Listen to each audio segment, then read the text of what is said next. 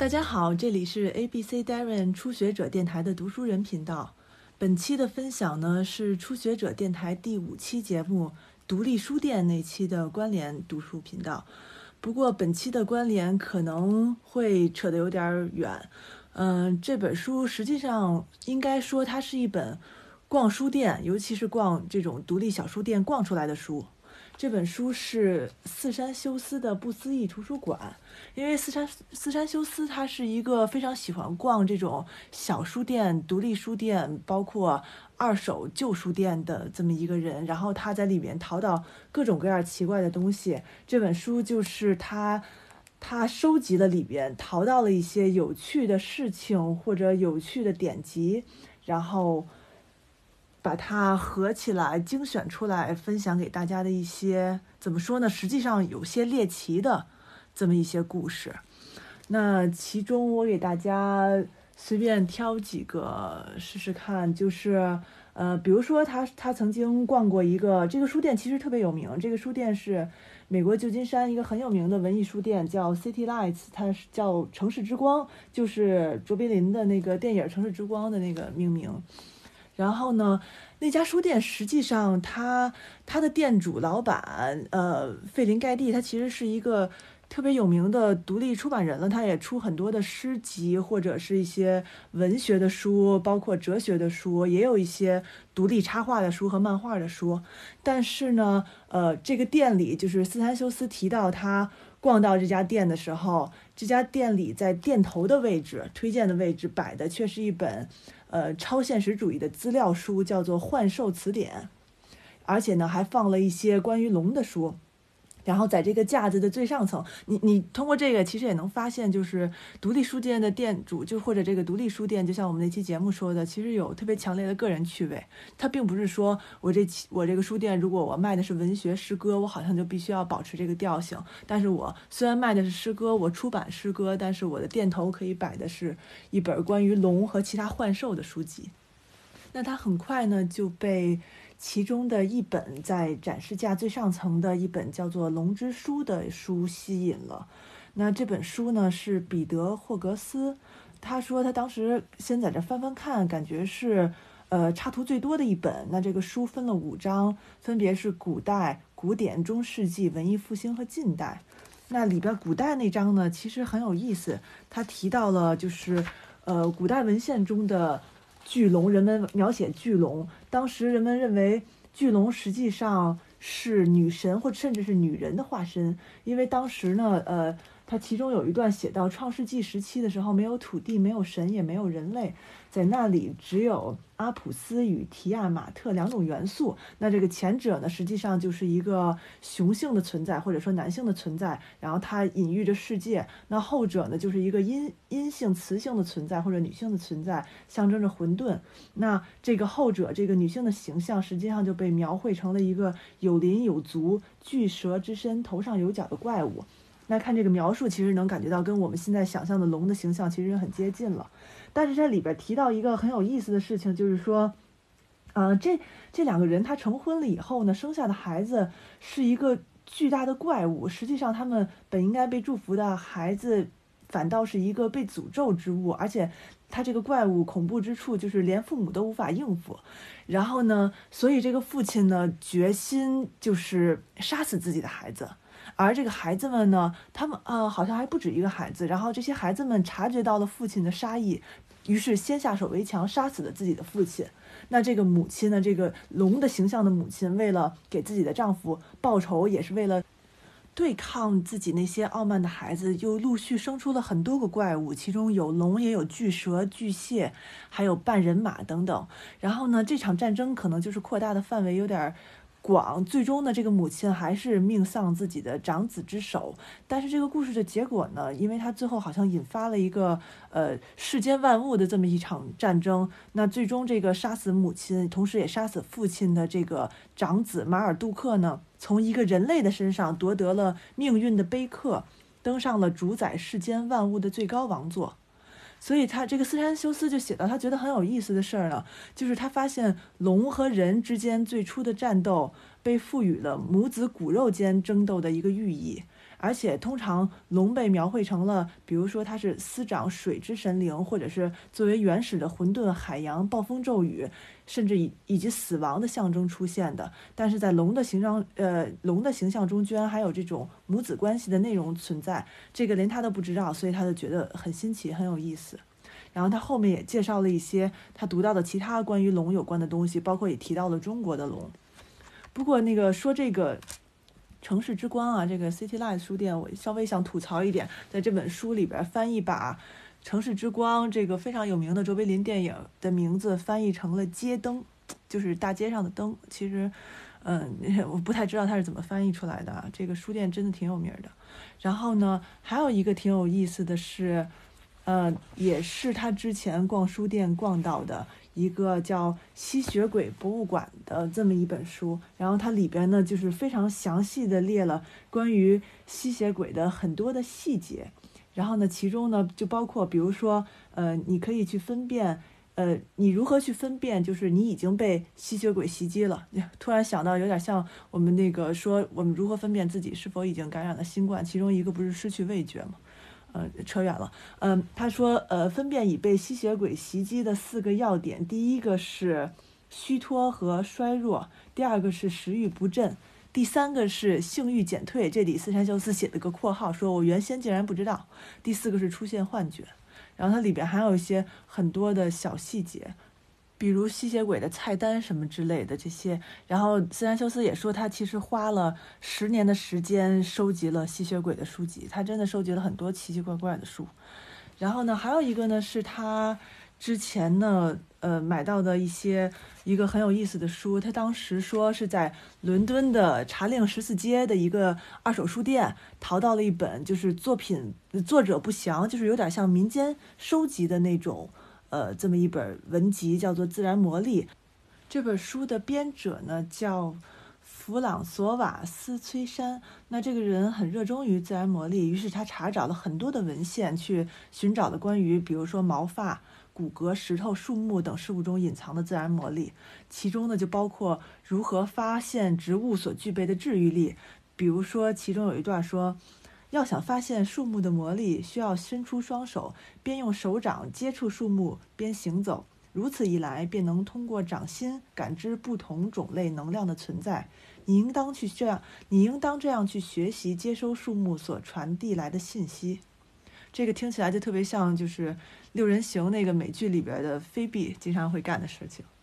那它里边除了这个树木以外，还提到了一些人身体的部位，比如说它里边就提到说，呃，有这么一个故事，说在苏格兰有这么一个自古流传的偏方，用头发可以治疗百日咳，取一根患者的头发夹在三明治里喂狗，如果在狗吃三明治的时候患者咳嗽了，那么咳嗽就会转嫁到狗的身上，这个事情对狗也实在是不太公平，我觉得。然后它里边呢，呃，详细的又举了一些其他的故事，比如说一个很有意思的事情，就是说在头发的那一章节里面，他这个作者写到，人们在不知不觉间将自己置身于危险之中，特别是购买用真人头发制作的假发套，那意味着头发主人的性格会转移到戴假发套人的身上。那这个这个编者甚至说呢，他自己买假发的时候也发生过那样的事儿，不知道是真是假了就。嗯，他说他当时呢，头发原来的主人是一个生活很贫困的少女。那当这个编者戴上这个假发套了以后，立刻就陷入了营养失调的困境。所以他就意识到了，戴上假发套的人等于在自己的头上加了另一个人的本质，或者说承接了另一个人的命运。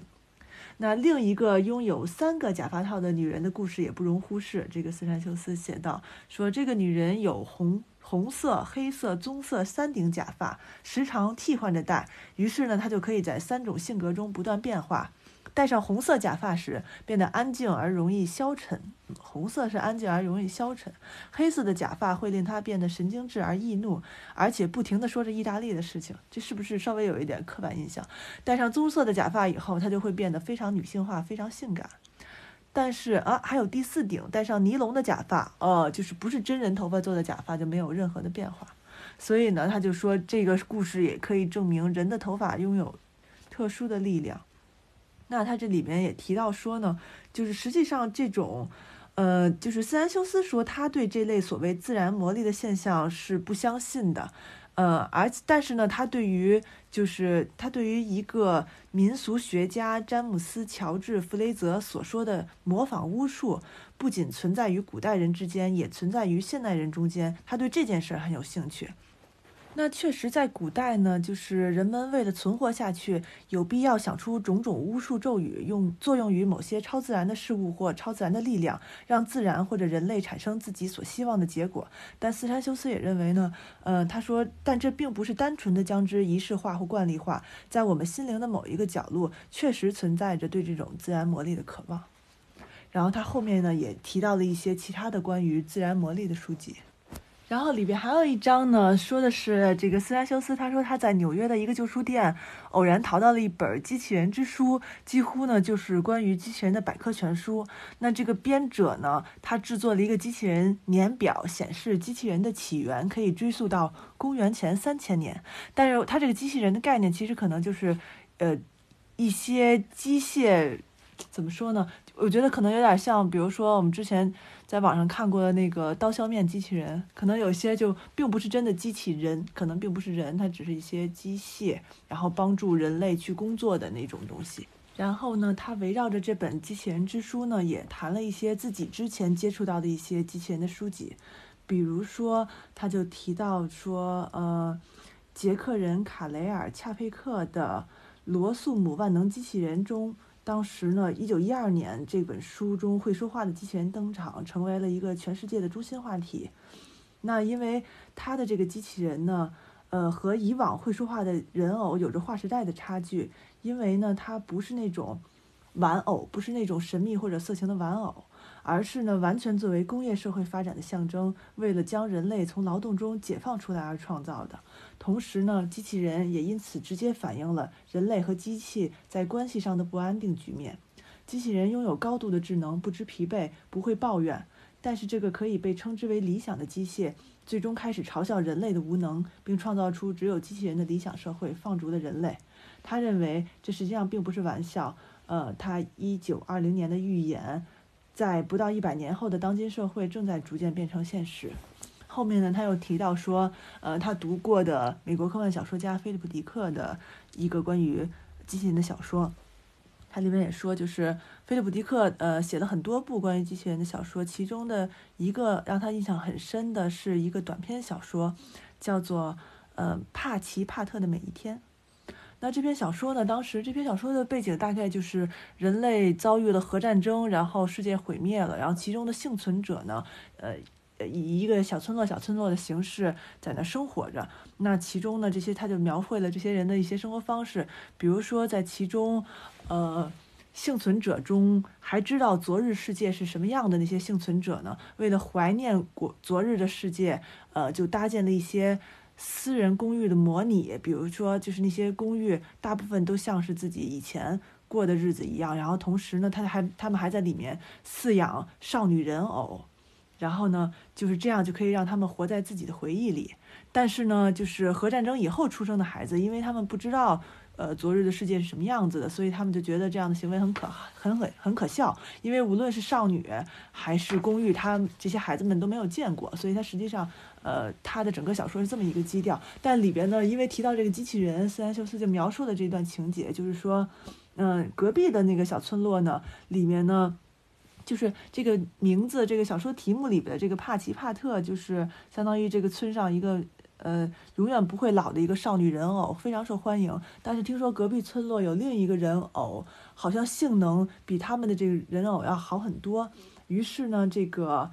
呃其中的一对夫妇呢就提出要赌上公寓模型和这个他们自己的这个帕奇帕特来进行比赛，然后跟隔壁村的那个可妮的那个人偶。呃，做比赛，然后呢，这个比赛最终还是他们他们获胜了。但是呢，当时发生了一件事儿，就是这个可妮怀孕了。这个机器人已经怀孕了三个月，而且就是就连马上出生的小婴儿，这个怀孕是机器的怀孕，就是假的怀孕，相当于他们隔壁村那个机器人是这样模拟人类的。然后他们已经连马上要出生的小婴儿（括弧机器人）也准备好了。而他们的这个帕奇帕特呢，是一个永远十八岁不会变老的机器人。这个可尼则像人类一样会逐渐成长了。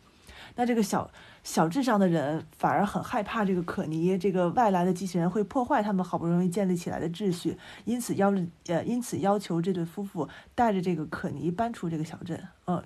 这个我刚才可能得解释一下，就是他们那场比拼了以后。赢家就可以赢回对方输家的那个机器人，所以那个隔壁村的机器人被他们赢的赢回来了，赢回他们家了。但是想不到，呃，这个机器人因为它能怀孕，它能长大，然后让人类感到恐惧，于是要求这对夫妇带着他们赢回来的这个新型的机器人搬出这个小村落。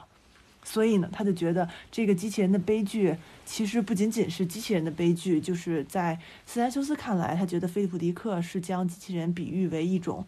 被囚禁的人类，呃，我说了这么多哪儿都不挨哪儿的，其实这本书就是这么一个哪儿都不挨哪儿的书。它就是我刚才开头说的嘛，这是一本逛小书店逛出来的书。然后呢，这个书的这个。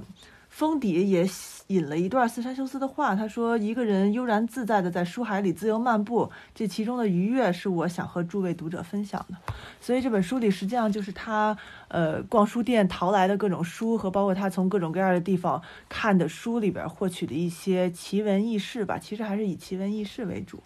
那如果大家有兴趣的话，可以看看其中呃有一章我没有读，但其实挺有意思的。那章那章是说他在。巴黎的一个无名小书店里边淘到了一本奇书，叫《恋物癖博物馆》。然后他那一章就谈了一下人人类的那种恋物癖，一种很特殊的性癖吧，算是，也是一个挺有意思的章节。那好吧，那这就是本期的读书人频道，大家再见。